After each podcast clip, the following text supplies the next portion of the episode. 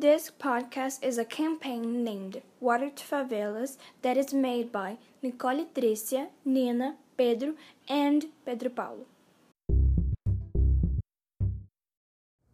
The favelas residents lives in horrible conditions that aren't open to anyone.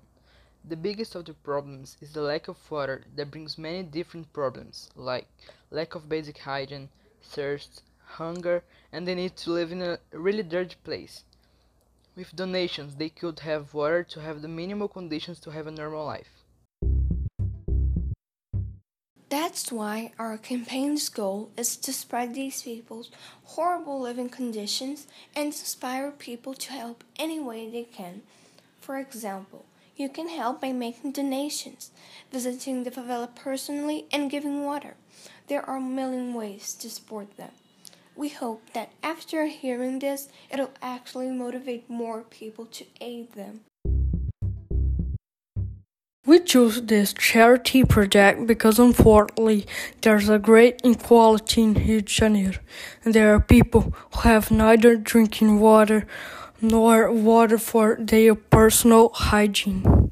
In this time of economic and health crisis, there are many people in poverty who do not have access to water, and our hope is to try to help them with as much effort as possible.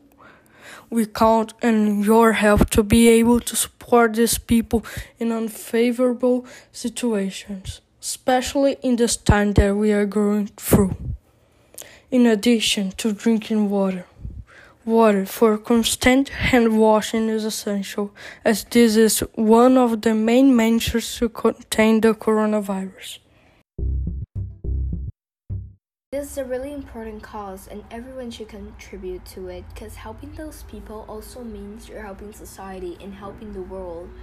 You're contributing to a movement that will help save people's lives and at the same time decrease the number of transmitters of the COVID 19 and also give the unprivileged a chance of a better life with sanitation.